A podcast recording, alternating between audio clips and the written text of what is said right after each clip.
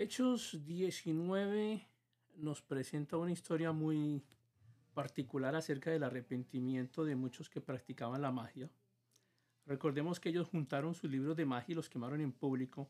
Y Lucas nos dice que el valor de los rollos que esos convertidos quemaron era de 50 mil piezas de plata.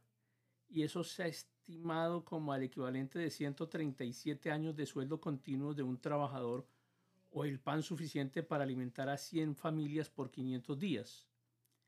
La integración a la comunidad del reino de Dios tiene un impacto económico y vocacional enorme. Aunque no es claro si los que se arrepintieron de su participación en la magia estaban, se estaban arrepintiendo del medio por el cual se ganaban la vida, es poco probable que una colección tan costosa de libros fuera un simple pasatiempo. Y aquí vemos que el cambio en la vida que causa la fe en Jesús se refleja inmediatamente en una decisión vocacional, un resultado bien conocido en el Evangelio de Lucas. En este caso, los creyentes vieron que era necesario abandonar completamente su antigua ocupación.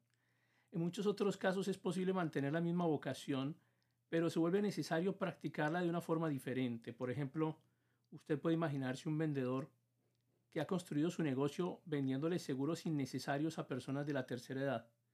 Y ese vendedor tendría que dejar su práctica, pero puede seguir vendiendo seguros si opta por una línea de producto que beneficie a las personas que lo compran. Puede que las comisiones sean más bajas o puede que no, pero la profesión les ofrece bastantes oportunidades para alcanzar el éxito de forma legítima a muchos trabajadores con principios éticos. La situación es mucho más difícil en el caso de las ocupaciones que pueden desempeñarse de forma legítima, pero en las que las prácticas ilícitas están arraigadas tan minuciosamente que es difícil competir sin violar los principios bíblicos. Muchos funcionarios públicos en países con altos niveles de corrupción enfrentan ese dilema y es posible ser un inspector de construcciones honesto, pero es difícil si el pago oficial es de muy poco dinero a la semana y además el supervisor exige un pago mucho más grande como extorsión para mantener su trabajo. Un cristiano en esa situación enfrenta una decisión difícil. Si todas las personas honestas dejaran sus profesiones en algún punto sería incluso peor para la sociedad. Pero si es difícil o imposible ganarse la vida de forma honesta en esa profesión, ¿cómo puede permanecer ahí un cristiano? Y es un tema que Lucas analiza eh, mucho más adelante cuando Juan el Bautista les aconseja a los soldados y a los recaudadores de impuestos que se queden en sus trabajos pero que abandonen la extorsión y el fraude que la mayoría de sus colegas practicaban. Hemos estado haciendo una relación entre Lucas y Hechos a propósito de los viajes de Pablo y las actividades que él ha venido realizando. Pero sigamos con el liderazgo como testimonio.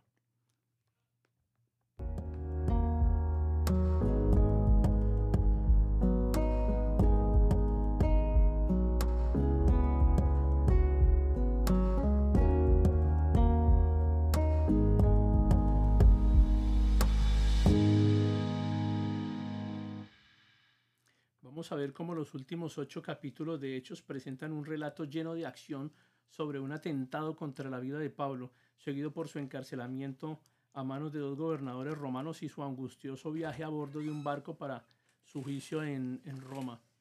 De muchas maneras la experiencia de Pablo recapitula la culminación del ministerio de Jesús y por eso em, en Hechos del 20 al 28 puede entenderse como una clase de pasión de Pablo el aspecto más relevante para el trabajo en estos capítulos es la descripción del liderazgo de Pablo. Nos vamos a concentrar en lo que vemos de su valentía, de su sufrimiento, su respeto hacia los demás y su preocupación del por el bienestar de otros.